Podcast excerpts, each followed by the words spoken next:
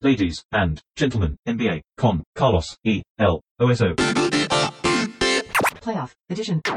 Señoras y señores, bienvenidos a otro episodio de este podcast en el que solemos hablar de la NBA con Martino Simani, que está enfrente de mi persona en este mismo momento. ¿Cómo estás, Oso? Muy bien. Eh, ten- eh, tenemos que hablar del oeste primero porque no fue algo que tratáramos demasiado en profundidad eh, en el inicio de esta segunda ronda, salvo la parte de la audición deportiva de, en la que pudimos hablar de los jueces. Y no llegamos a hablar nunca de la serie de Denver y Portland, o por lo menos no nos detuvimos demasiado en ella. Sí dijimos que era una serie divertida. Es como una serie así en términos generales y después ya vamos a la de Golden State Houston, que estamos muy cerca del partido 3, que es el sábado. Esto lo estamos grabando el viernes de tarde. Pero con respecto a la serie Denver y Portland, es como una serie más distendida. Está bien que después de estar muy tensionados eh, viendo, por ejemplo, los cruces del este, que son físicos y muchas veces trancados y a veces hasta sufridos llegan a ser de ásperos. Está bien después ver un poquito de esa cosa más suelta y de cierto flow y espíritu libre de Denver Portland. Sí, sí, sobre todo están en Colorado, viste que son Bueno, totalmente legal. relajados sí, sí, sí, sí, le- y que legalmente mucho. relajados, te. Legalmente relajados, Están legalmente relajados en Colorado, a diferencia de D'Angelo Russell, que no, está, no estaba tan. ¿Viste lo que te pasa cuando tenés una gran temporada, no? Que pensás que la vas a meter todas y metes flores de marihuana dentro de una lata de té pensando que no te la van a revisar y te agarran en el aeropuerto de Nueva York, en el aeropuerto de La Guardia. Y bueno, eso fue lo que le pasó a D'Angelo Russell, pero es anecdótico. Volviendo entonces a esta cuestión general de Denver y Portland, tiene como una cosa más libre y suelta de menos defensa y menos choque y menos trancado. Se ve al- en los primeros dos minutos del juego, si pones, si venís mirando, el, porque generalmente venís mirando el este y cambias y es automático el, el cambio al ojo de la intensidad de los choques, lo ves al toque. La presión, la carga emotiva que se vive en la cancha es totalmente distinta. Son dos equipos que ya ganaron la temporada. Cualquiera de los dos, pase lo que pase, están tranquilísimos. Y se nota, se nota mucho. También son dos equipos que en ningún momento de la temporada se caracterizaron por, por ser ásperos en No, ningún aspecto. Son ofensivos, Son claramente centrados en un jugador o dos ofensivamente que llevan la batuta y el resto acompaña, sobre todo con, con intensidad en ofensiva más que nada. Y la verdad que igual es disfrutable, ¿no? Eh, ya a mí- esa hora, tarde, tarde en la noche, ya No cuando más. quedan pocas energías, Sí, no eh, quiero más. No se quiero- hace entretenido. Por eso te decía que me parece que es especialmente propicia Sí, eh, sí. esa serie para terminar la jornada. Cuando venís de una cosa así cargada y, e intensa. Y esto no quiere decir que esto no sea intenso, sino que tiene una coreografía muchísimo más amable para ver. Los movimientos. Mucho jugador hit check que hace todo mucho más llevadero, no Exacto. tan, no tan pesado tácticamente de observar. Lo dejan al gordo crear, eh, lo dejan a Murray fluir. Eh, del otro lado, Lillard y McCollum, Hacen lo que quieren. Divertidísimos lo- en, su, en su juego. Con los otros van y los otros van y vienen con ellos y saltan para todos lados. O sea, tienen, siempre tienen tres saltarines al lado. Y bueno, y ellos van creando ahí sobre la marcha. Insisto, eh, son como digeribles los partidos de Denver Portland. Pero eso es una generalidad de espectador casual. Sí, Eh, medio barata, pero. sí, sí, sí, sí, sí, sí, bastante barata en realidad. Es como una reseña de Uruguay Total de cine. ¿Alguna vez las leíste, las reseñas de Uruguay Total de Mm, cine? no, no, Es, lamento. eh, no me acuerdo si se llama Uruguay Total ahora. Es un lugar donde hay un foro. Imposible que llegue ahí. Es muy divertido. Están todas las obras de teatro y todas las películas de cine. Entonces hay una reseña de una tipo contratado, digamos, un crítico, pongámosle. Y después hay un foro de gente. Es una página muy divertida. El plato fuerte es, es el foro. El plato fuerte es el foro, claramente. Que te dice cualquier cosa. Bueno, nada que ver. Entonces, eh, pero podría haber estado esta reseña de la serie Denver Portland en Uruguay total para Claro. que la gente entrara en el foro. Empecemos por Golden State Houston. Está bien. Los Rockets y los Warriors van en este momento 0-2, porque en realidad 2-0, Golden State ganó sus dos partidos de local. Está la vieja frase conocida y con una buena cuota de verdad que dice que la serie no empieza hasta que gana un visitante. Y es cierto, lo que pasa es que a veces empiezan y terminan en el mismo partido. Por ejemplo, si, llama, si empezara en el partido 3 porque resultó ser que Golden State ganó visitante, se terminó ahí también. Entonces estaríamos ante una especie de contradicción, que es que una serie empieza y termina en el mismo momento. De cualquier forma, ¿a vos te parece posible que Houston empiece a torcer desde la energía y la sugestión de su caldo de cultivo local ahí en el estadio y con toda esa especie de manija institucional. Me parece posible, me parece casi imposible que gane 4 de 5 a este equipo de Golden State. Me parece un, trabajo durísimo. creo que tiene las, armas para hacerlo de local. Hay dos factores que me parecen importantes. Es que eh, generalmente este Golden State no, ha puesto, no le ha puesto la pata en la yugular a nadie, que claramente ahora se ve un panorama muy favorable para ellos, es el momento en el cual durante toda la, temporada ellos aflojan. O han aflojado. Pasó lo mismo en la serie anterior, pasó en la temporada regular. Cuando están confiados. Ojo que este, a este equipo claramente ellos lo respetan y lo venían trayendo acá en la cabeza, y mismo en la, en la serie pasada fue uno de los factores por los cuales dejaron ir el, quinto partido de la serie por estar pensando mismo en Houston. Eh, entonces quizás tengan otro nivel de foco. Sí, no solo lo respetan, creo que no les agrada, les desagrada Houston y por lo tanto me parece que les gustaría, eh, si pudieran barrerlos, los barrerían, por ejemplo. En principio tienen como un motor más, una motivación más ahí eh, sádica, ¿no? morbo y de mostrarle quién manda, porque ha, hablado mucho y mal eh, de, institucionalmente Houston. Incluso con la serie empezada, todo lo que sucedió después del primer partido eh, con respecto a los comentarios acerca de los jueces, en donde Harden pidió en conferencia de prensa tener una chance justa de ganar la Golden State, hablando como si Golden State fuera el sistema y el sistema no permitiera dejarse vencer. Entonces, ¿cómo es que se llama? Se filtró eh, un informe que le mandó una auditoría que hizo, que hicieron los Houston Rockets eh, con respecto al partido 7 de la temporada pasada en las finales de conferencia. Eh, que finalmente nunca se le mandaron a la NBA, era como un memo, nunca se le mandaron a la NBA porque Morey, el GM, terminó hablándolo personalmente con los jueces, eso, pero quería mandarle a la NBA un memo en el que habían hecho una auditoría de analytics, de estadísticos, que se ponían a revisar el informe de todos los fallos que da la NBA. Y ellos le otorgaban a cada fallo eh, cierto puntaje, digamos, que se suponía iban perdiendo con respecto a las eficiencias de sus jugadores o sus ataques, o en fin, eh, dependiendo de qué tipo de fallo había sido y en qué jugada o sobre qué jugador no lo habían cobrado. Bueno, eso les daba que ganaban el partido 7 los goles de un nivel de ridiculez. Vomitivo. Eh, claro. Absolutamente vomitivo. Y el único mensaje que sale de ahí es de que no confían que le pueden ganar. Tanto claro, como creíamos. Nosotros llegamos a esta serie convencidos de que Houston era uno de los equipos más compenetrados en el duelo con Golden State. Ha hecho todo para vencer a Golden State. Se ha transformado en un monstruo para vencer a otro monstruo.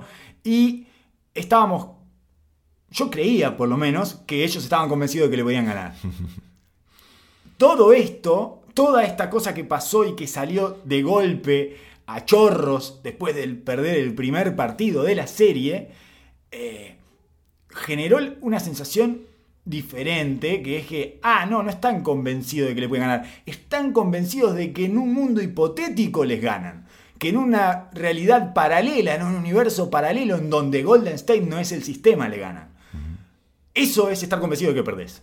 Digamos, no, no, conozco ningún equipo que haya eliminado a otro de unos playoffs y que haya llegado a buen puerto pensando que son los antisistémicos que nadie quiere que pasen.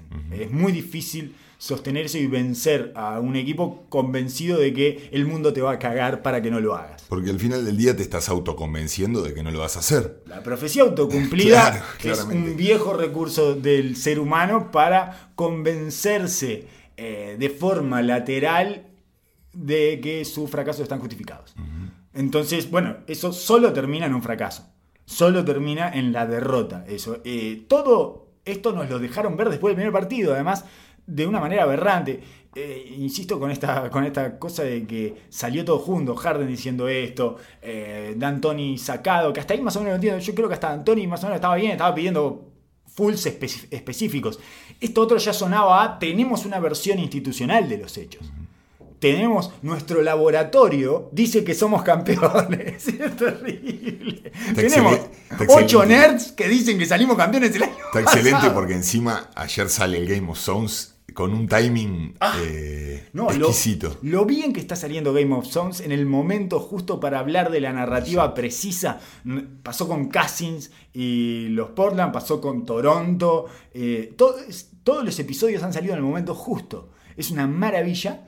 Y eh, ese, ese episodio además es graciosísimo. Brillante. Graciosísimo. Estamos hablando del último episodio de Game of Thrones que eh, en una reseña para Uruguay Total, que, este, uruguaytotal.com, que es una eh, es un capítulo dedicado al inicio de Carmelo Anthony en las bondades del laboratorio eh, casi entre científico y místico que tiene adentro Darrell Mori y, que, y cómo trata Chris Paul desde su amistad de iniciarlo en esa, en esa institución, digamos, ¿no? en, la, en la institución de los Rockets y, y le muestra todo el trabajo que hay detrás y entre otras cosas aparecen por ejemplo, la- lo- las computadoras, que- los computers, que los computers son ciegos, que no ven más. Que se arrancaron los ojos se mirando básquetbol en los 90. Exactamente, porque estaba todo mal desde el punto de vista estadístico. Analítico y estadístico, Se claro. hacía todo mal, se hacía todo al revés, se tiraba todo el mid-range, todo con jugadores que amaban, que es el tipo de juego que tiene Carmelo Anthony. ¿no? Y le empiezan, y bueno, son tenebrosos, y empiezan a decir, no me gusta tu true shooting. Empiezan a decir cosas increíbles, muy, muy, muy gracioso, tremendamente gracioso, y sale justo después de que nos enteramos que los Houston Rockets estaban convencidos que salieron campeones el año pasado, porque tienen seis nerds que se arrancaron los ojos y que contando las cuentitas y el abaco les digo que salieron campeones, que habían eliminado a los, a los Warriors, los eliminaron a los Warriors el año pasado y nunca nos enteramos. nos enteramos, claro.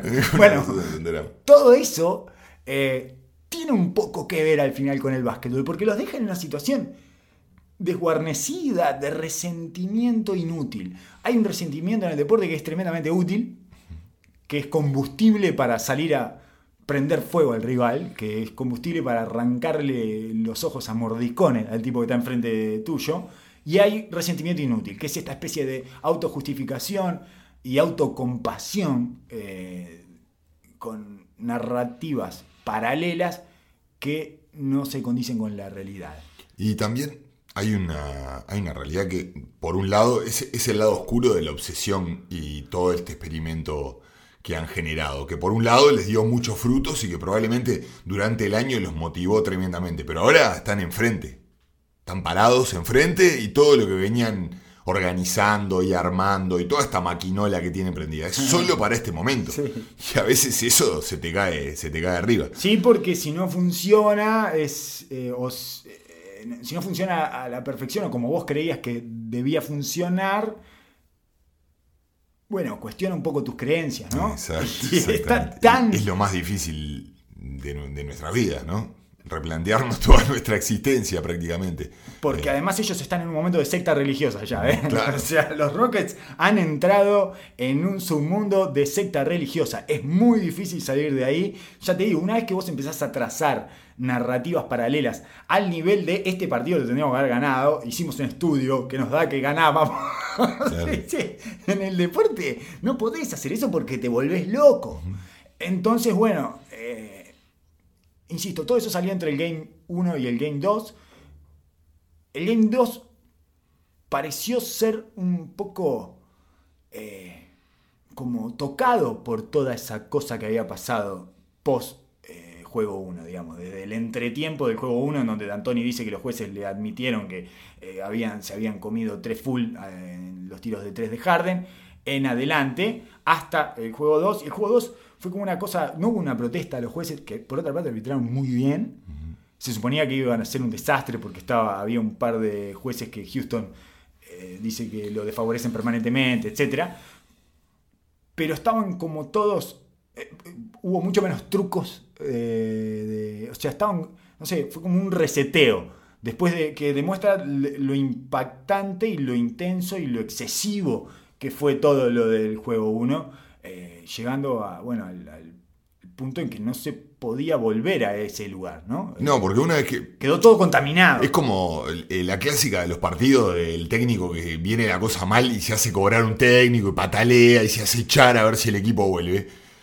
Después, el, el equipo que, su- que- que recibió eso, que, que fue el que generó eso, se queda en el molde. Ahora viene para nosotros. Y lo mismo del otro lado. Cuando vos ves que del otro lado, eh, al otro equipo le empiezan a llamar técnico y FAO y se granan con los jueces. Vos, ¿qué es lo primero que haces? Tranquilo, nosotros, que ahora viene toda la lluvia para este lado. Sí, sí. Bueno, lo mismo, el, el mismo efecto generó Houston, que jugó un gran partido. Gran en partido. eficiencia, los jugadores de rol cumplieron. Eh, bueno, tuvieron toda, todo ese, toda esa carga emocional, pero los jugadores principales vinieron, menos Capela, eh, pudieron generar sus cosas, a- no con los niveles de eficiencia que se espera, pero estuvieron de Sí. cierta manera. ¿Y qué es lo que se pide para ganar la Golden State? ¿no? Estamos hablando, ya habíamos hablado, que es subir Sí, el. Monte Everest, ¿no? Sí, es Entonces tenés que jugar excelente y más de visitante. Lo que pasa es que sacando algunos puntos que ahora vamos a, vamos a abordar, no haber pegado uno de estos dos Oh. te pone una condición Pa, te, te deja contra las cuerdas. Sí, estás casi, casi colgado. O sea. sentenciado. Sí, digamos. sí, sí, estás casi colgado, sobre todo por eso, por los niveles de perfección que tenés que manejar para dejar afuera a Golden State. Lo que les pasó en el partido 2 básicamente es que tiraron mejor de 3 que Golden State, tiraron mejor de 2 que Golden State, tuvieron 15 posesiones menos. 15 posesiones menos es una infinidad de puntos y eh, chances que le estás dando al otro para eh, vencerte. En ese sentido, tuvieron. eh, Igual es. un- Una fueron.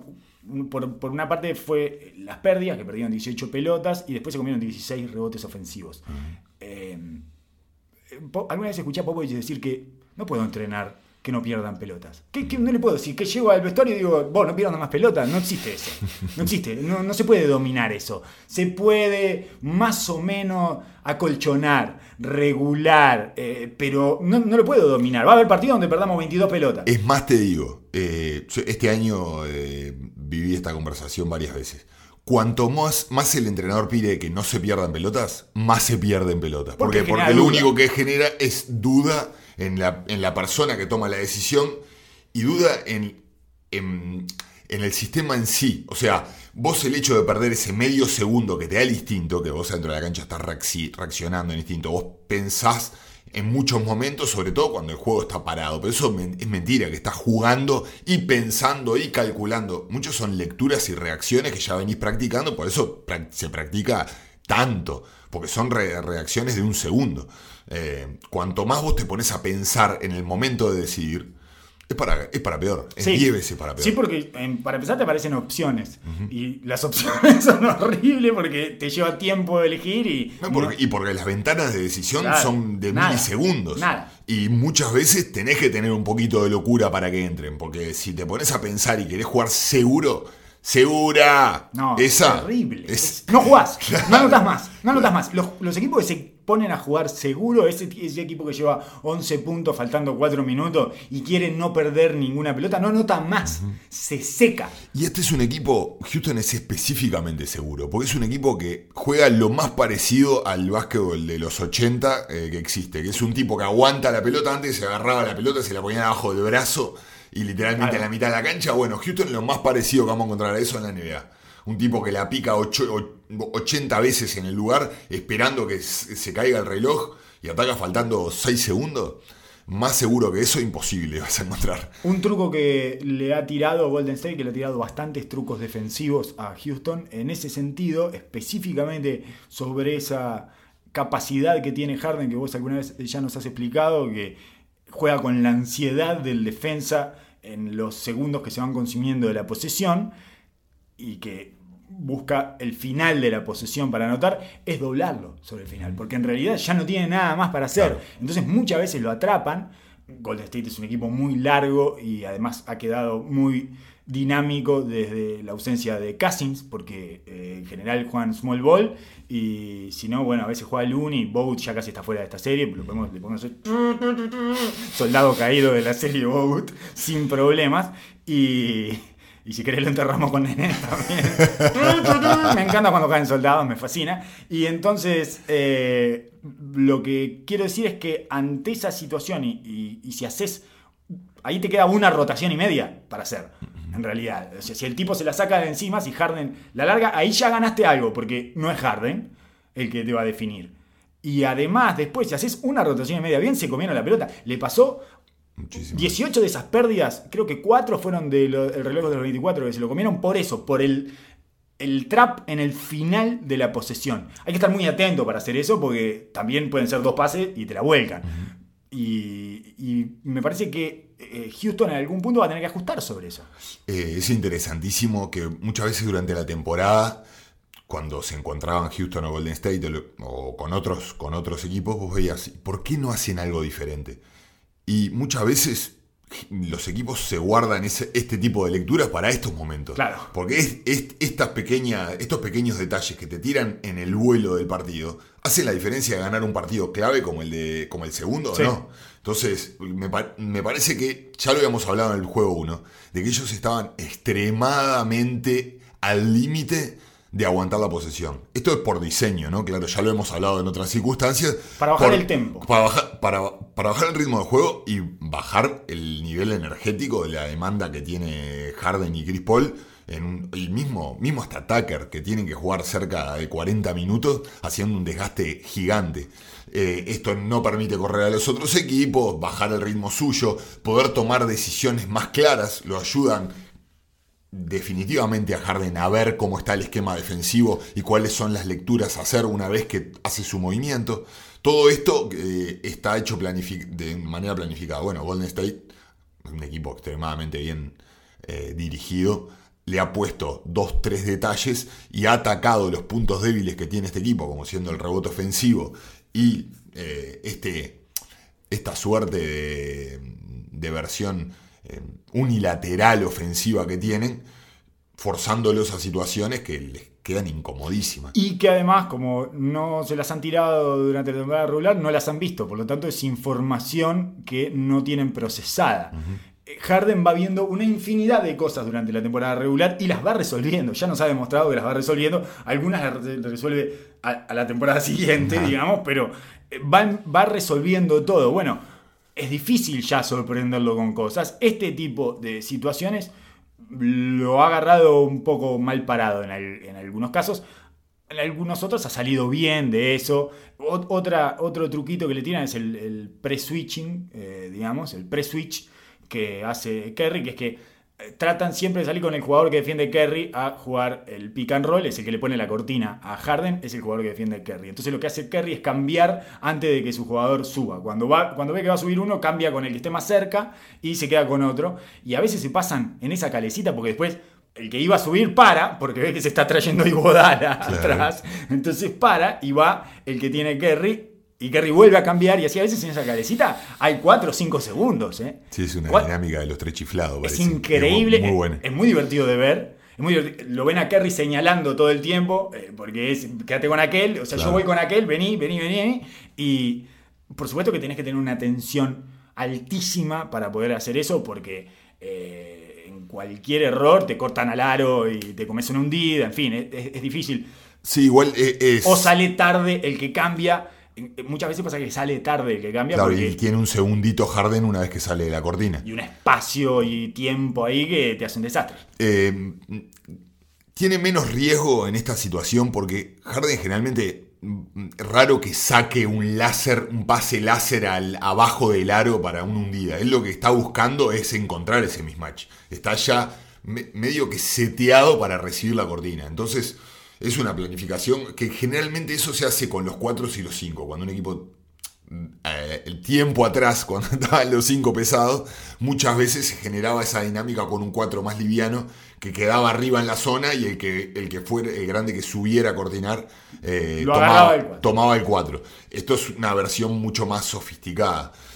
igual de, de- de- de esta situación salen versiones Sí. y ajustes que porque, porque ese mismo que sale primero y Kerry rota tiene que seguir al aro y vuelve a salir el otro hasta que sale Kerry. Son un par de segunditos más. El Sí. problema son los nueve segundos que se gastan haciendo nada, Nada, en la previa, ¿no? Porque si querés empezar en esa calecita, vos lo podés traer y Lo tenés que arrancar todo pick. antes. Me parece que lo que tiene que empezar a hacer Houston es empezar todo antes para poder disponer de más segundos en la posesión. Exactamente, es lo que veníamos hablando desde el principio. Eh, si ellos quieren generar más situaciones ante este small ball que está bravísimo, con un Draymond Green en gran forma física, Está crocante Draymond Green. ¿eh? Eh, ha venido a disipar todas las dudas acerca de su pulverización, digamos, y de su desgaste por el uso que empezaban a circular en la NBA acerca de, bueno, cuándo, cuánto podía aguantar Draymond Green y, y hacia dónde estaba yendo el juego de Draymond Green. Me parece que es que es, no, no era una mala lectura porque hasta él mismo lo, lo admitió. Clara- o sea, nosotros eh, entendemos de que esto es la lectura de lo que está pasando ahora. El futuro está en las manos de los deportistas, si no, no estaríamos ni mirando. Obvio. Pero claro, él, él fue el que expresó de que él sabía de que estaba en mala forma y que estaba haciendo algo al respecto para llegar. Y aplausos. Sí, aplausos sí. por la lectura, por la madurez y por el sacrificio de hacerlo. y por aprender el truco de Iguodala. Evidentemente se lo enseñó Iguodala eso. Mirá que puedes pelotudear durante toda la temporada regular y llegan los playoffs y te pones Iguodala hace tres temporadas que viene haciendo eso. Que en la temporada regular es, uh, ya no está más Iguodala. Oh, ya no está más Iguodala. Ya está- Y después llegan los playoffs y juega. Y juega bien. Igual no se pone 10 kilitos arriba. eh, No, ni la siempre está vida, bien siempre está físicamente. armado. Y, pero no desgasta. Eh, la historia entonces es que Draymond Green se sacó 10 kilos de encima. Eso es la información que llega eh, desde la NBA y que es admitido por él. Se sacó 10 kilos de encima, que para mí igual tiene un error porque para mí se sacó más. Para mí se sacó 130 kilos de encima. Pues son los 10, los 10 de él y los 120 de Cousins. Que eran 120 kilos que cargaba él también. Porque en algún punto le aliviana la vida la ausencia de Cousins a él. No solo porque recupera esa cosa de eh, preponderante de yo soy el hombre grande acá, o sea, yo soy el, el- el grande de este equipo, por más que no sea un grande tradicional, sino porque además no tiene que andar tapando baches, no tiene que andar preocupándose por uno que tiene problemas defensivos como Cousins en- y que tiene problemas de movilidad. En este caso, siempre la mejor versión de Draymond Green que vimos fue en el small ball. Es cuando él es el 5. Ahí él se activa desde atrás, se siente poderoso porque empieza a ser el anfitrión de la defensa y es una especie de quarterback defensivo, no sé cómo se llama el, el que en el fútbol americano el que maneja la defensa, pero bueno, es un general, un general de campo, ¿cómo es que le dicen? No. No, no, no, no, el coordinador defensivo, El coordinador coordinador, de- ofensivo son los técnicos, no hay ni- Ah, en la cancha está, no. Bien, no importa. Eh, Entonces eh, me metí en un problema que no debía haberme metido. Lo que quise decir es que él está al mando, él es el director de orquesta de la defensa y es desde ahí donde se siente verdaderamente importante. Bueno, eso no lo puede hacer cuando tiene a Cousins eh, jugando al lado de él y la defensa pasa a ser una defensa chueca, defectuosa, que más o menos trata de tapar su bache. Esta es una defensa agresiva que le permite lucirse. Eh, Sí, hay una parte que, clara, es, es, es evidente que lo psicológico juega y mucho, pero hay una realidad que es verlo moverse. Verlo moverse y ver- verlo desplazarse. Sí. Eh, no estaba pudiendo tirar, llegar, a, llegar al aro a tirar cuando lo dejaban solo. Ahora está terminando con volcada fuerte al aro, con la caída, cualquier, cualquier tipo de situación que le queda en la ventaja, o es aliup o va fuerte a volcarla una y otra vez. Eso muestra un nivel de estamina superior. 10 Y kilos es muchísimo. Es muchísimo, claro. ¿no? Y eso que decís es verdad, también libera la pintura, también está el factor ese que hablamos siempre de ser el queso de la ofensiva. Mirás para un lado, Curry, Durán, Clay, eh, Cousins y lo que queda sos vos.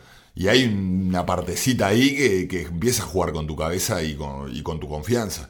Y es un tipo que, clara, es, es evidente cuando, cuando él está metido y cuando se siente que es el último orejón del tarro. Es como que lo necesita para vivir.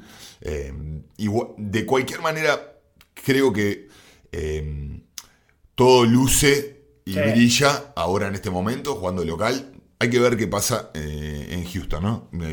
Está todo planteado como para que Houston dé un paso adelante ahora. Cuando entren al templo eh, de la religión sectaria esta, en donde todos creen y donde todos son devotos de la religión de Darrell Morey, tiene que haber un cambio ahí. Y esa cosa que empieza a pasar en Houston que es, es un poco, te golpea cuando Harden te mete el triple foul en el cierre de un cuarto, Sí, ese tipo de situaciones que te cambian el, el impulso del partido, todo eso ellos no lo pueden hacer de visitantes. Y eh, el año pasado, si no me equivoco, tenían eh, la ventaja de cancha Ajá. en las finales de conferencia. ¿Estoy Perdieron, bien? perdieron el séptimo allá. Bueno, arrancar con esa ventaja para ellos, pueden arrancar dominando. Acá era más difícil por eso y se le escapó el, se le escapó el primer partido eh, entre las polémicas y no sé qué, que fue cuando Golden State jugó mal. En el segundo partido jugaron los dos equipos bien y tuvieron 15 posesiones menos, pero si no le hubieran ganado. Y me parece que tienen la posibilidad desde la energía y desde... eh, Un poco más de eficiencia también. Eh, esa es la realidad. algún que- fallo más a favor también, porque eh, toda, toda esta gran polémica, además, a todo esto están jugando visitantes, ¿no?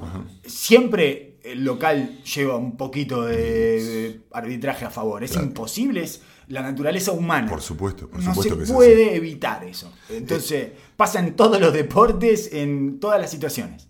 Y y como, como hablamos, la tendencia del juego ha sido de que Houston lo ha llevado a su juego. Quizás el- este partido anterior fue la mejor versión de Golden State de lo que ha jugado contra Houston en los últimos dos años. Realmente que pudieron correr, pudieron largarse, pudieron eh, jugar en transición, pudieron jugar en las caídas, jugar súper agresivo. Que realmente Houston se vio jugando en los términos de Golden State sobre el final del juego. Sí. Pero los dos partidos han sido parejo, los ha tenido ahí, los ha llevado a los términos de Houston por la gran, pa- la gran parte del juego. Y sin tener un Harden súper eficiente.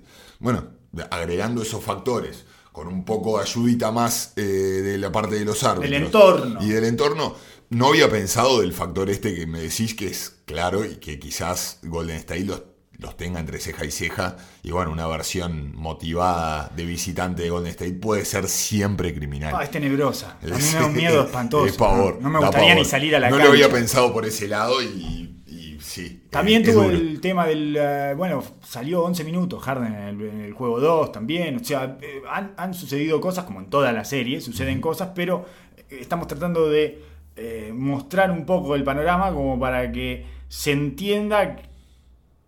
Por lo menos lo que espero yo es otra serie en estos dos partidos. Es que eh, se mantengan ciertos parámetros, pero que eh, haya una, una tendencia un poco más favorable a Houston en estos dos partidos. A lo mejor no, a lo mejor se termina dentro de tres días, se termina esta serie. Sería una lástima. A mí me gustaría que, que Houston se llevara eh, los dos partidos y pudiéramos seguir viendo este duelo porque se tienen ganas. Entonces, es, El, la- el factor a ver, a ver, la clave a ver, para Sí. mí, es Capela. El Bueno. diferencial de esta situación, de este, de este matchup y de las situaciones de las que venimos hablando, es de que Capela pueda participar y estar en cancha y hacerse notar eh, con, con respecto a lo que fue estos últimos dos partidos. Sí. El, el partido anterior eh, encontró momentos, pero no, puede, no ha podido eh, establecerse en el partido. No, y creo que es la diferencia que abre el juego aéreo de Houston que le genera muchos problemas a los equipos y que abre el resto de los tiradores, que puede generar el switch in- en, en los externos, cuidar un poco más el rebote y sobre todo no tener que activar la rotación del banco de grande de Houston que está pavorosa. No, Nené y Farid casi no pueden pisar la cancha. Nené paga muchísimo atrás. Eh, creo que eh, en el partido 2 no lo puso D'Antoni después de que lo había sobreutilizado en el juego 1 porque me parece que se había encandilado con lo que había dado Nené en ataque, pero no había sacado las cuentas de que cada vez que Nené anotaba un doble en ataque se comía dos triples atrás. Entonces, que todo le tiran en la cara y que hay como una solución predeterminada para los perimetrales de Golden State, como Houston cambia todo, que esa es otra de las razones por las cuales también le ganan el rebote ofensivo, porque si cambias todo te expones a eso, porque Capela queda con un tipo, con un chico allá afuera que no se puede mover porque está defendiendo a Clay Thompson, entonces no, no, se, no se puede apartar medio metro de Clay Thompson y no llega jamás a tomar el rebote. Entonces eh, decía que en el caso de Nene, cada vez que cambiaban con Nene había una confianza en que le iban a anotar, que es un poco incomprobable lo que voy a decir, pero me parece que eh, mejora los porcentajes de todos. Creo que cuando Kerry se ve frente a Nene dice, le voy a encestar. Creo que cuando Clay Thompson se ve frente a Nene dice, le voy a anotar porque Nene. Y lo tienen solucionado, eh, presolucionado en su cabeza. Es como una prepisa, Nene. Lo tiras al hombro y le, pones una mozzarellita arriba y está pronto. Salen tres puntos de ahí. Entonces, eh, ese tipo de ventajas son mentalmente demasiado, son vías de escape demasiado claras para puertas que dicen exit, demasiado claras para cualquier problema en ataque que pueda estar teniendo Golden State, que no ha fluido tampoco maravillosamente en el ataque, no es The Beautiful Game lo que estamos viendo de Golden State contra Houston. Está más o menos lo que decíamos, está más o menos en los parámetros habituales cuando se enfrentan a Houston. No le puedes dar puertas de salida tan evidentes con carteles luminosos porque eh, pagás, pagás espantoso. En el caso de Capela, a mí me gustaría quebrar un chocolate en rama por Capela, digamos, que creo que es lo que deberíamos quebrar por su nacionalidad suiza. eh, porque es, es, un matchup tremendamente difícil. Todos conocemos a Golden State, el, el small ball de Golden State es el matagrandes. Casi ningún 5 ha sobrevivido, ha sobrevivido a el small ball de Golden State. Es muy difícil mantenerse en cancha por la cantidad de switch eh, y cómo te exponen en esos switch o cuando te atacan el pick and roll los equipos que no, que no cambian, ¿no? Pero en el caso de Houston, que hace switch todo el tiempo, es, tremendamente difícil. Tenés que andar correteando a Kerry, a Clay Thompson que te hace salir por las cortinas, porque además no solo es en el uno contra uno. Golden State a veces cuando hace switch la suelta el tipo y empieza a salir de cortinas. Entonces vos tenés que cambiar siete veces. Y cuando no está haciendo eso, su, su defensa inicial, su marca inicial es sobre Draymond Green. Y Draymond Green juega casi de base. En- entonces está, es todo antinatural para Capela, este matchup. Y le terminan pasando cosas. Me parece que termina drenado mentalmente en defensa. No se encuentra, no encuentra su identidad en defensa, no encuentra lo que lo hace fuerte, que es eh, poner un par de tapas abajo, estar cerca del aro, digamos. Y se pasa todo el tiempo por allá afuera y le termina pasando cosas como le pasa con el, el triple de Kerry que sentencia el partido 1, creo que es, o el partido 2. ¿Cuál El es? partido- Este, no, el partido 1 es el de el- Nené. El partido 2. El partido 2 es el de Nené, perdón. No, no, el partido 1 es el de Nené. El partido 2 es el No. que. es- sí. Sí. el partido 2 Estaba- se come un split. Capela se come una. Viene un posteo de Durant, se la pasa, él está defendiendo a Draymond Green y se hunde. Que es una cosa que sabes que no podés hacer contra Golden State porque te van a meter el split y queda Eric Gordon en la cortina de Draymond Green, que era el que le había puesto el entry pass a Durant, y Capela no está a tiempo para cambiar.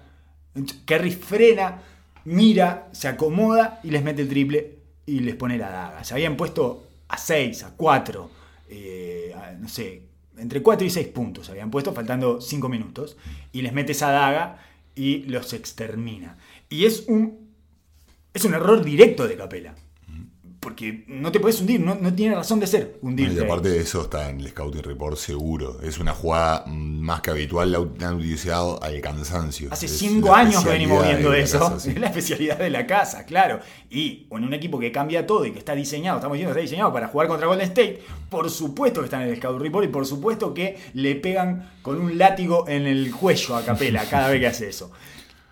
Pero el tipo está drenado mentalmente. El tipo está desnorteado y eso le pasa en defensa. Y en ataque no se puede alimentar porque Durant no defiende a PJ Tucker, porque Golden State no defiende a PJ Tucker, Golden State no le teme a los tiradores de la esquina.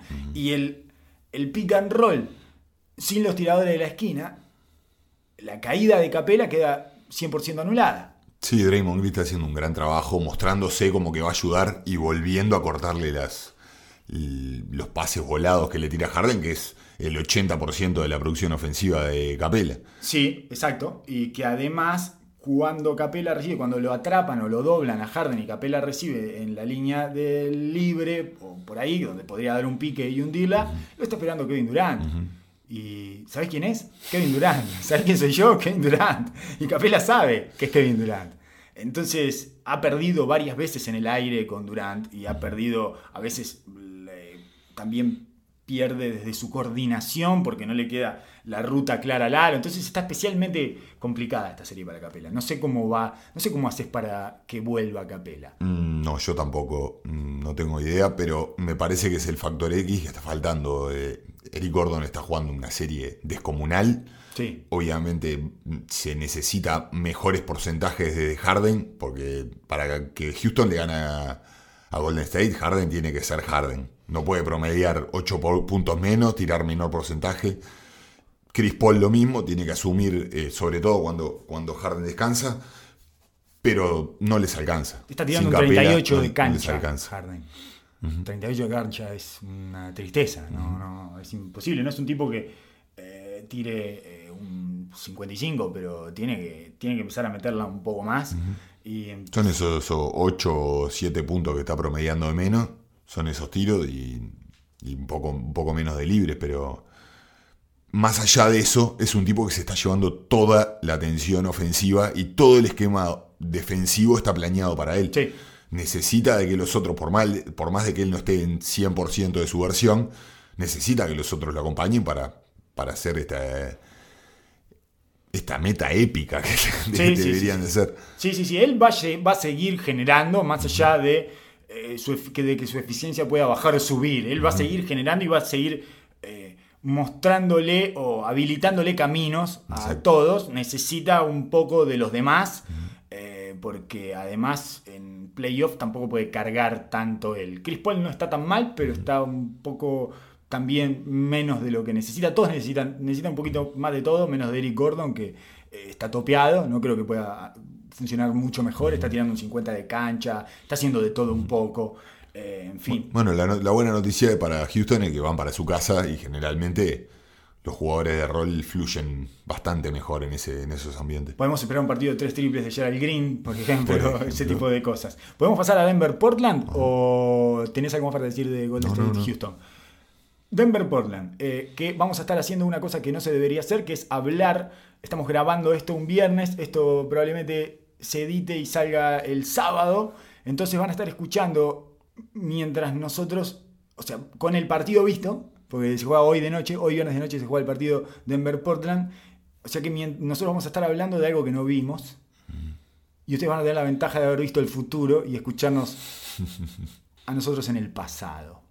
Lo cual es muy divertido porque seguramente no tenga nada que ver lo que pensamos con lo que después se, haya, se, se genera dentro de la cancha y por lo tanto es especialmente disfrutable, eh, doblemente disfrutable. Así que, eh, bueno, empecemos con este ejercicio no recomendado en ninguna academia de periodismo deportivo, que es hablar de algo cuando van a quedar las pruebas inmediatamente, eh, bueno, en realidad antes de que lo puedan escuchar. en fin. Ah, igual vamos a hablar de lo que, lo que sucedió en estos primeros dos. Sí. Que así como hablamos de su liviandad, hay muchísimas cosas tácticas ricas del juego que si bien no tienen la intensidad que se esperaba de una semifinal de conferencia de playoff o están al nivel de las otras tres, creo que tienen muchísimas cosas y ajustes como para, como para hacerle, porque son dos equipos creativos con posibilidad de generar cosas, quizás Portland un poco más limitado desde el repertorio, pero Denver un equipo que todavía parece como en formación, increíblemente, por la manera que juega y lo dispar que es de una performance a otra. Quizás. No se puede saber qué esperar de Denver partido a partido. Es muy difícil. Es, increíble, pero es así. Em, quizás ahora en este momento que perdieron el primer partido, van en una cancha durísima como la de Portland, que se Portland está comodísimo en, su cancha. Em, quizás tiene un poco menos de presión de un equipo que creo que se siente mucho más cómodo cuando lo dan un poco, como pasa un poco desapercibido, ¿no? Durante el año estuvo peleando siempre arriba, eh, pero las expectativas nunca fueron altas. Y en la, la serie de playoffs con, con San Antonio pasó exactamente lo mismo. Dieron una muestra de carácter ganando el séptimo partido en casa, pero durante toda la serie les quedó mucho más cómodo ir de underdogs y venir de puntos que siendo el caballo de batalla. Sí, a mí lo que me preocupa especialmente de Denver y sobre todo eh, teniendo a Jokic, que lo que me pareció el- en el juego 2 es que estaba fundido y que no ha tenido descanso, que jugaron el viernes el séptimo partido, el domingo el 1, que hizo, hizo un desastre, hizo 37 puntos, 8 rebotes, 7 asistencias, una cosa así, fue una locura lo que hizo en el partido 1, después de haber jugado el 7 y un poco rebotó con respecto a su eficiencia, porque en el partido 7 había jugado bien, pero había errado mucho. El juego 2 estaba claramente out of gas, estaba, se había quedado sin combustible. Eh, por lo menos a mí me pareció eso, que había quedado... eh, no, tenía más jugo adentro, siguió peleando todo, pero eh, se notaba una imprecisión en sus movimientos y... eh, Es lo que tiene esa dieta de pancho de papa frita Bueno, y, sí, claro. y dona. eh, Además en la altura. En algún momento. Además en la altura, además juega en la altura, ¿no? Eh, no, no- no es lo Sí, mejor sí. para un gordo, está ahogado. Muchas veces está ahogado el gordo, está- se ahoga. Y- Y entonces, eh, después, dos días después, que es hoy, esto fue el miércoles, o sea, viernes séptimo partido, eh, domingo o lunes, eh, domingo creo, sí, no, sábado séptimo partido, lunes primero, miércoles el game 2 y ahora viernes juegan el game 3. Bienvenido a los playoffs. De Es visitante. así. Sí, es así. Es así. Pero no sé si Jokic está preparado para sostener este ritmo con la carga que tiene en ese equipo, además, porque tiene que hacer funcionar todo él. Para mí es un tipo que por su sapiencia y su, y su, y su calidad lo veo muchas veces regular en ese pasaje de juego. Este partido quedó específicamente en evidencia por la cantidad de tiros abiertos errados que tuvo el equipo, pero de escandaloso. No, impresionante. Escandaloso. Bueno, en esta cosa de posesiones que Golden State eh, terminó por someter a Houston con la cantidad de posesiones extra que tuvo, eh, Denver tuvo como 20 posesiones extra contra Portland y, Te agarró 23 rebotes de ataque. claro, fue lo mismo. Un disparate. Sí. Y en esta NBA de, estos- de estos tiempos es el, el- el punto más difícil de adaptarse para todo estas, este tipo de, de, historias o de narrativas eh, que nosotros tendemos a sobreanalizar y a sobrever, que cuando todo el, el eje de un equipo está basado en el triple, se hace mucho más volátil y se ven partidos mucho más dispares porque todo cambia cuando la pelotita entra de tres. Todo cambia.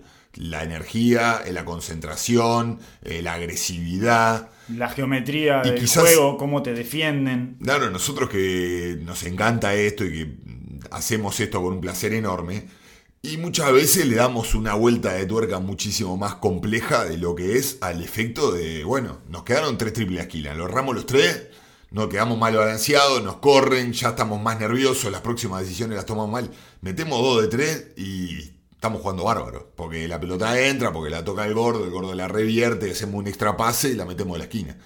Y cuando una y otra vez no entra, fue evidente en el último partido la desesperación que le entró a Denver por jugar, más cuando habla, como habla, venimos hablando de ese tiempo, del factor de Murray, que es sumamente desestabilizante. Está o no está, y cuando no está, no es que eh, Da un se paso al repliegue, claro. exactamente. Eh, se involucra igual cuando está que cuando no está. Estábamos hablando con un amigo de las teorías de que muchas veces pasa y que pe- pensamos seriamente en eso, que hay jugadores que como, como entrenador o como compañero, vos tenés que darle la rienda suelta, como hablábamos de Envid de los caramelos, tenés que darle la rienda suelta porque son eh, caliente y frío. Lo hablábamos con el micrófono apagado, eso. Te quiero decir, de darle las golosinas, de darle los caramelos. Después de que eh, se nutre perdón, perdón. de lo que. Después de que hace las jugadas más nutritivas para él, le dejas dos o tres caramelos para que pueda divertirse con la golosina, que es cuando él enfrenta desde el poste medio. Un y away. Le tira su tirito o se queda con la pelota eh, una entrepiernas y empieza a hacer sus bobadas, digamos. Eh, bueno, este, este, este factor con Murray no puede ser tan evidente y Malone está entregado a esta dinámica.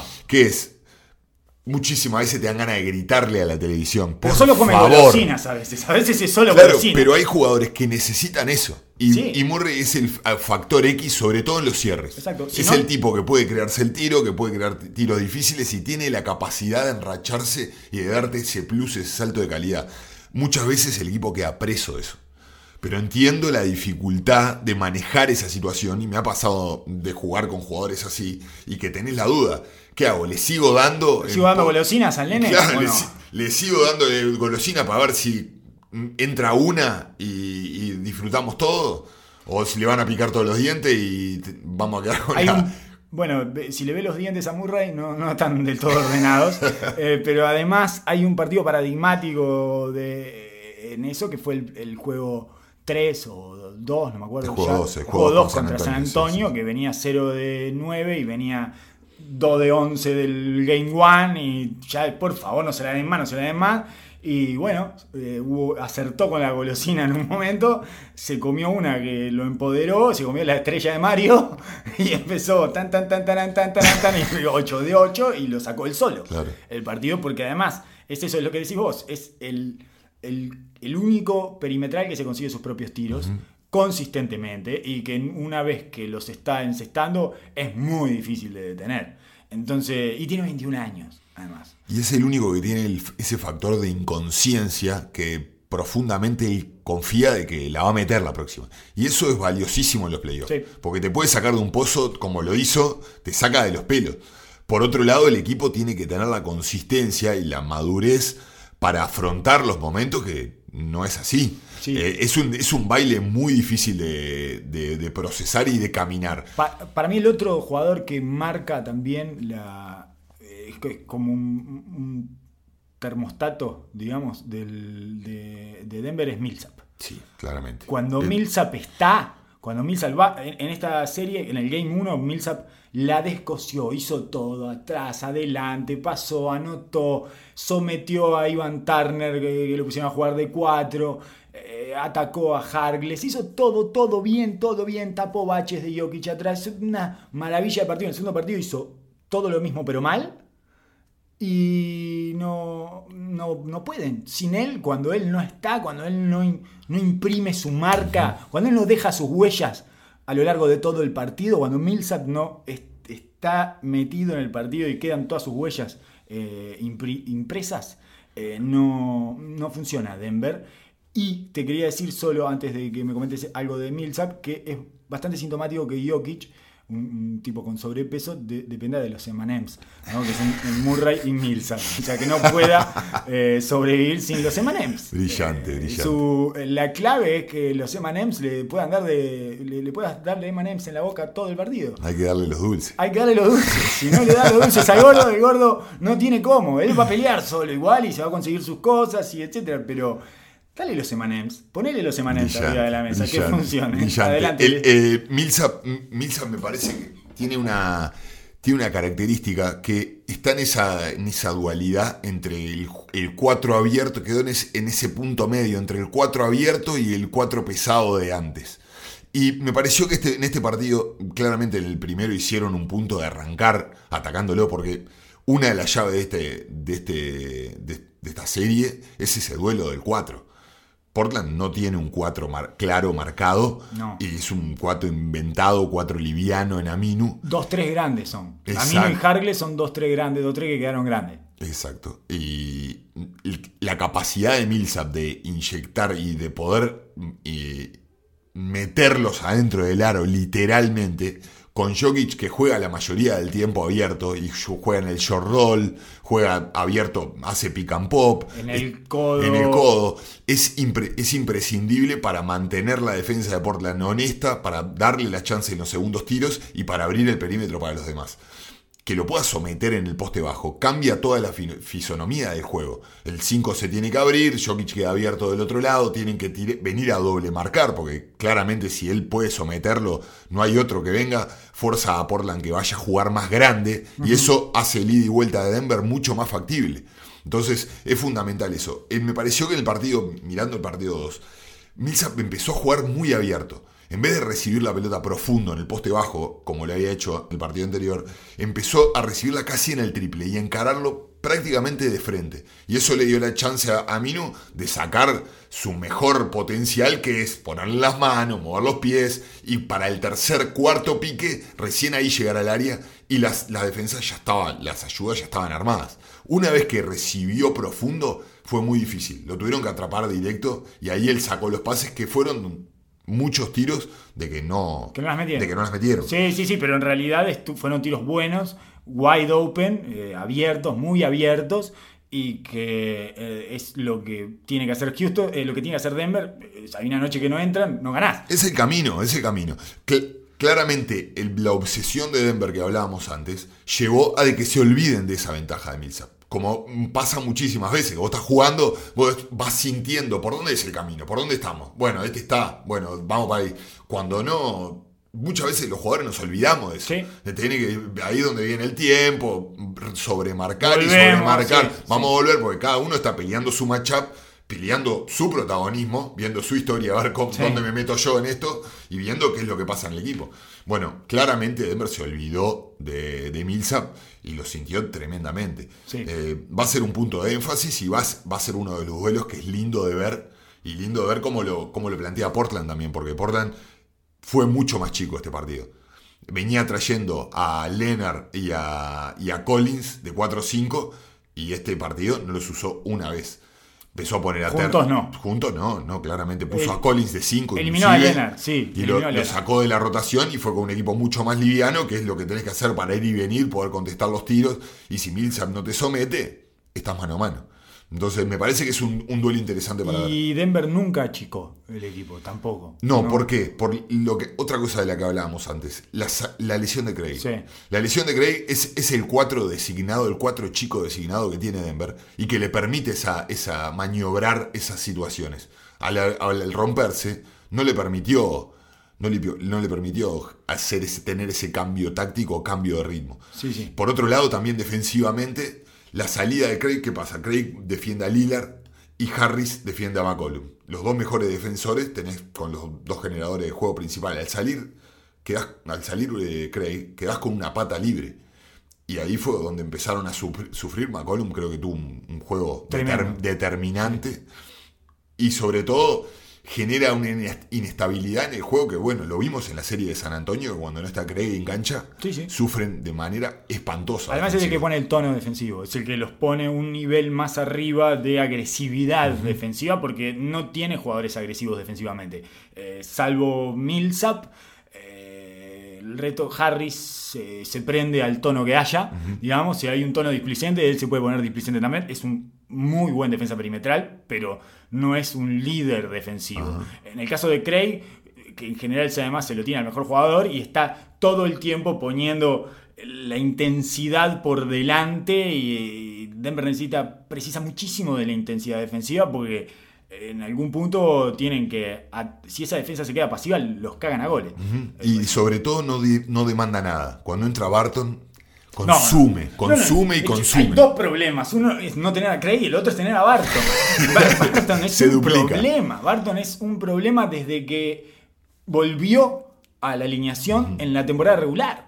Es un problema que Malone ha acreditado a medias. No ha podido, no le... Solucionarlo, no, es, de es ninguna manera. un ser humano, me parece, eh, extremadamente sensible y afectivo con sus jugadores, que tiene una cantidad de cosas positivas, eso, pero en algún punto paga, que, porque no lo quiere tirar del barco. Porque es un tipo que está hace mucho tiempo y que le ha dado mucho y que se ha entregado por el equipo. Ya fue un momento importante sacarlo de la titularidad en la serie de San Antonio en la mitad porque se le iba la, se le iba a hacer, lo sacó tarde de la titularidad, o sea, eso estaba, se veía desde el partido 1 o 2 a reventar, lo sacó en el partido 4 recién de la titularidad a Barton.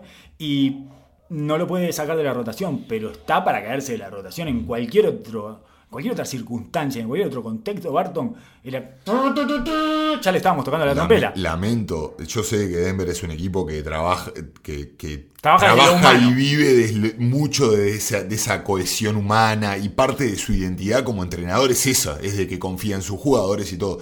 Pero es una rotación de playoff y si se tiene y si hay jugadores que tienen que salir, tienen que salir. Puede ser una rotación perfecta de 8 con Beasley, con Morris y con Plumlee, que la puede es muy maleable, puede cubrir todas las, las posiciones y son todos jugadores sólidos y confiables. Vamos a ver si tiene el temple para hacerlo. Lo hizo con Isaiah Thomas, no estamos tarde para que lo haga con Barton también. Dudo de que suceda, pero. No sé si lo va a poder hacer. es otra cosa. Isaiah Thomas no tenía la historia que tiene Barton en este equipo de Denver. Uh, me está sacando el pergamino, los pergaminos de Barton. No, no, justamente. me muero acá. Iba, a hablar de la subjetividad de la situación, porque viéndolo de afuera es tiralo al contenedor ya. Pero desde adentro y con la forma en que se generaron la narrativa ellos de este equipo que tuvo que perder dos veces para eh, quedar afuera del último partido de los playoffs durante dos temporadas regulares y ahora sí, estos somos nosotros que nos construimos gracias a esas dos temporadas, así que, chao Barton, no. Les cuesta mucho hacer eso, me parece. Yo estoy deseoso de que lo hagan. Yo estoy deseoso de la temporada regular. Claro, porque Barton es uno de esos jugadores que te toca el nervio del partido, para bien o para mal. De repente entra encendido y te mete 10 puntos y te saca de un pozo. Pero este equipo no precisa eso. ¿Qué es lo que va a pasar ahora en el partido este? que no vamos, que estamos hablando antes del partido de hoy de noche. El partido de viernes de noche termina con 26 puntos de Barton. Carrier high. Totalmente. Claro. No, eh, eso es, tiene esa posibilidad. Y si entra y es el día de Barton, aprovechable perfectamente. Pero Malik, Malik Beasley o Monte Morris son jugadores mucho más serios y estructurados. Y este equipo no está teniendo problema para conseguirse tiros. No, está teniendo problema para meterlos. Exacto, los tiros los, los, los consigue una y otra vez. Porque el, gordo se maneja. El gordo se maneja. Sí, le, te, consigue, le da toquetea todo, y, consigue los, los, caminos y los huecos para todo. Hay que meterlo. Son bastante, han sido bastante inconsistentes con los números. Y ahí marca, marca el camino. Es lindo ver a Portland igual, ¿eh? Es lindo Divertidísimo ver a Portland. Es lindo ver a Portland por, sus, por su serenidad. El otro día Lillard no necesitó de vestirse de Lillard y el equipo estaba tranquilo, fueron maduros, atacaron a Murray en el poste una y otra vez, porque claro, al tener a Craig con Lillard y a Harris con, con McCollum, queda, queda Murray siempre marcando un 3 y lo atacaron una y otra vez. Sí, sí, sí, sí, lo sometieron en defensa a Murray y lo este, bueno, eh, le terminan entrando en la cabeza a Murray. Muchas veces. por ahí. Por ahí. Claro. Muchas veces sometiéndolo en el lado defensivo le terminan entrando en la cabeza. Lo vimos con, con White. Lo vimos con Derrick White en la primera ronda contra San Antonio, que en un momento era la dominatrix. Ese, tipo de jugador suele entrar en esa bola de nieve de errores que empieza a traer. No sabemos bien por dónde empieza, si es cerrando los primeros tiros o comiéndose la primera dos bandejas. Pero es una. El, gran Néstor García nos decía: vas de lo sublime a lo ridículo. Y una y otra vez empezás a, empezás a engranar y bueno, terminás, mirás para arriba y decís, sacame de acá, te querés esconder. Sí, sí, eh, estoy pasando un momento una de la gran Gaudio, te dan ganas de gritar ahí en la mitad de la cancha. Eh, pero de lo táctico, una pequeña cosa que, que observaba en el partido que me pareció rarísimo, que en los pick and roll todo el tiempo, Denver en los laterales están mandándolo para el medio con una misona esperándolo adentro. Generalmente lo que se hace universalmente que no te agarre el medio. Que no te agarre el medio. Es una de las reglas del básquetbol eternas. y Denver ha optado por mandar a los jugadores por hacia el pick, llevarlos al medio y de ahí que el grande salga y que Portland meta ese pocket pass y rotar todo el equipo del lado opuesto. Entonces, el, que, el grande que recibe ahí, quieren que ese sea el que tome la decisión para revertirla al otro lado, para cambiar la 45, para terminar sobre la ayuda. es un plan. a Canter a en la, en la nave nodriza manejando los controles. Exacto. Que sabemos que Canter no la quiere pasar ni, no se la quiere pasar ni, a la mano izquierda. No. Eh, pero, tengo que decir algo que no me gustaría decir que Canter está demostrando que es un jugador válido para el playoff. Es algo que no me gustaría admitir en mi vida y creo que si me ponen ante un tribunal público lo niego, lo niego, lo niego, lo sigo negando, lo sigo negando, lo sigo negando. Pero Canter está aportando de los dos lados. Indiscutible. Lo que está haciendo Canter en la día de hoy. está tirando un 70% de, de cancha en esta serie haciendo 20 puntos, jugando 32 minutos y medio, como un señor. Se bancó el, el pivot y se pelea eh, por Twitter con, Completito. con Erdogan. Es completo, Completo. haciendo todo. Y le agradece a la NBA porque va a multar al que le gritó, volvé a tu país. Ah, no, es cierto que no podés, en la cancha de sí, Denver. sí. Y pide que los multen y todo, está, hace todo. Sobregirado, sobregirado. Sobregirado, yo creo que va a colapsar en algún sí, sí, momento. sobregirado, es lo que todos estamos esperando, pero por ahora no. Calladito la boca, la verdad, impecable el trabajo. Por ahora no. Pero sí, la idea es entonces poner a Canter en la sala de controles. Ahora, ¿y qué hacemos si dejan de pasársela? Y paran, pa- empiezan a parar en ese tiro libre, empiezan a atacar un poco de ese, ese pick, un Lillard o un McCollum con la pelota en el medio del área, en el corazón del área, me parece sumamente arriesgado. Sumamente arriesgado. Lo habrán, to- habrán tomado sus precauciones. Yo sé que el grande se muestra, la ayuda está, está preparada, ya el plan está, está Aceitado. aceitado hacia eso. La ayuda, el, el primer lugar de la ayuda se muestra fuerte. Me pareció extrañísimo ese plan. Quizás ahora, eh, al no haberle funcionado de buena manera, lo cambian. Pero son movidas tácticas que me parece que en este momento son riesgos altísimos a tomar. Por- también le, empezaron a pasar por atrás a Lillard en los picks centrales. Generalmente Portland lo que, lo que hace es iniciar la ofensiva. Una vez que llega Lillard, ya recibe un pick del grande Alto. para empezar a generar la- el, el- el- Desequilibrio. el desequilibrio ofensivo, exactamente. Y bueno, Craig le entró a pasar por atrás una y otra vez. En el Moda Center hay que prestar atención a eso, a ver cómo, cómo fluye. Sí, porque empieza a tirar de 9 metros. Y cuando Sí. se abre la canilla, Oh, agarrate. Es imparable, te tenés que ir, te tenés que ir. Lo que pasa es que tienen ahí una dificultad específica con el pick and roll porque Jokic eh, no le podés seguir consumiendo energías a Jokic. exacto. Entonces hay que, hay que ponerse creativo. Todas estas cosas son claramente para proteger al grande, ¿no? No, no tener que exigirlo ni a salir a la sobreayuda, ni tener que dar un paso adelante. Pero son todas, están jugando con lo- los bigotes de la pantera. Bueno, eh, señoras y señores, deberíamos dejar por acá. Ahí vamos a hablar de Toronto y Filadelfia porque era lo que teníamos más fresco en la cabeza, pero eh, ha transcurrido una cantidad de tiempo en este podcast que no nos permite seguir para no abrumar. Solo voy a decir solo un detalle, ya que venimos de lo de Canter. Me gustaría decirte que eh, James Ennis, The Third, está teniendo una Tu serie. jugador favorito. Está teniendo una serie maravillosa. Eh, 23 minutos y subiendo, 23 minutos por partido y subiendo. Es el sexto hombre de Filadelfia, ¿estamos de acuerdo? ¿De acuerdo? Eh, nos guste o no, y no nos gusta. Para que vom- vomité un poco en la boca, me vomité. sí, exactamente. 11 puntos, 4 rebotes, 56 de cancha. James Ennis. Un Evi de los grandes. pero, Pero de los importante, gran- de los ¿eh? grandes. en playoff además. Marcando fuerte. tendencia. Sí, sí, fuerte. Ese que no queríamos ver pisar la cancha está haciendo un diferencial. Para hacernos una idea, por comparación, Tobias Harris promedia 12 puntos con 36% de cancha. James Ennis 11 puntos. 57. Más o menos para que comparemos situaciones. Y está ganando los duelos. Eh, Como dijimos, era clave. Impresionante, sí, era- es el factor X, es el factor X de la serie de Filadelfia. Eh, ta, y a mí me está ya me está dando hasta escosor ver lo de Kuwait Leonard. ¿eh? Eh, me, me paro frente al televisor y grito cosas como, bueno, a ver quién lo acompaña, la puta madre. Es impresionante lo que está haciendo. Hacía mucho tiempo que no había un jugador tan dominante él solo en unos playoffs. Y lo poco que le están acompañando es insólito. El único que le galopa al lado, aunque sea, y que lo sigue es Siakam, que es un tipo que juega hace 7 años al básquetbol y que está en su segunda experiencia de playoff. Entonces, en su tercera experiencia de playoff, pero la primera casi no jugaba, en realidad.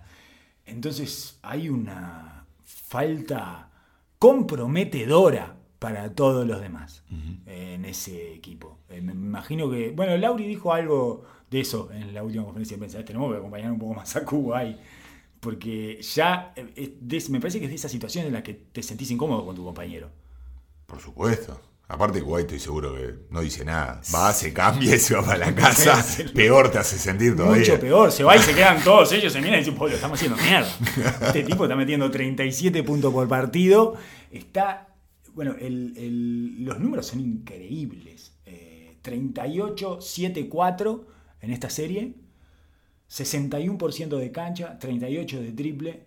Eh, el, resto de Toronto está eh, sacando a Siakam, que tira un 51% de cancha, está todo por debajo del 40% de cancha. Como dijiste muy bien, jordanesco. Jordanesco está haciendo una cosa. Bueno, el otro día lo llevó solo, él era solo. Era un jugador solo jugando Jordan pre Phil Jackson. Exacto, exacto. Era de esas, vos, llévenle algo a Jordan, por favor. Eran como estas situaciones. Ármenle un contexto donde este tipo pueda eh, funcionar y ganar. Es impresionante. El 44% de sus tiros son de eh, pull-up jumpers. O sea, son de pull-up, de- desde el drible. El 44%, casi la mitad por ciento de sus tiros son desde el drible. Y tiene el 66% de sus canastas son inasistidas. Se las genera él mismo. Una especie de James Harden, pero los otros no la meten. digamos. Claro. Una especie, este, se han transformado en un, en un Houston, pero con actores de reparto ineficientes. El 63% de sus canastas son eh, con más de 3 piques. 28% de ellas con más de 7 piques. Pero en otra, eh, de otra forma a la que lo hace Harden. Totalmente. clara- claramente. Llevándolos al Nave- na- y navegando entre gente y Oh. ayudas y viajes que le tiran. Totalmente. Y tirándole el cuerpo arriba. La verdad que impresionante. Es Impre- impresionante. impresionante verle, verlo, verlo en, cuando, Trabajar. está, cuando, está, cuando está en este nivel. Porque aparte es atrás y adelante. Cuando estás en este nivel es uno de los me- mejores jugadores de la NBA, pero por escándalo. Sí. Te estamos, estamos hablando 3, top 3. Sí, sí, sí, sí, sí, sí, de esos que decís, te puede ganar una serie de él solo. Si los demás más o menos lo acompañan, un poquito lo acompañan, te la ganas solo. El on-court, off-court es desolador también. El off-court eh, tiene 117 minutos en cancha y 27 afuera en esta serie, ¿verdad? Con los... No se presentan. Cuando no está él, no se presentan. No, no pueden anotar. Eh, tiene, hay un menos 52 de net rating, o sea, pierden por 50 Disparate. puntos cada 100 posesiones. Disparate. Disparate. El offensive rating, o sea, la anotación cada 100 posiciones de Toronto sin Kawhi Leonard en cancha es 54 puntos.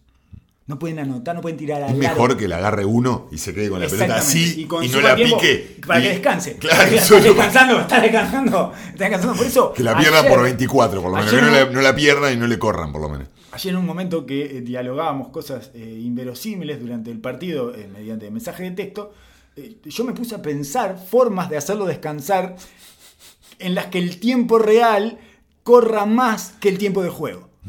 Por eso te decía que para mí tiene que salir en el final de los cuartos, porque en general ahí el tiempo real, eh, hay más minutos de tiempo real para que él descanse y corren menos minutos de juego. Si vos lo pones en el principio de los cuartos, son, es donde el tiempo real corre más parejo con los minutos de juego. Sí, hay más tiros libres. Generalmente los equipos están en bono. Pero mirá las estupideces fuera del básquetbol que estoy pensando Sí, sí, para sí, que este tipo juegue 46 minutos, porque no puede jugar menos de 46 más. minutos. Estás a un paso de la de Jason Kidd de tirar el trago para adentro de la 100%, cancha. y- 100%, empezar a tirar, que se desmaye una vieja, o sea, empezar a hacer ese tipo de cosas. Bueno, vos te desmayás y el tipo respirando atrás. Eso puede, después cada vez que te hacen foul demora 40 segundos levantarte, como hacía LeBron Claro. James, empezá a ganar segundos para arriba porque no te podemos sacar de dentro de la cancha. Es impresionante.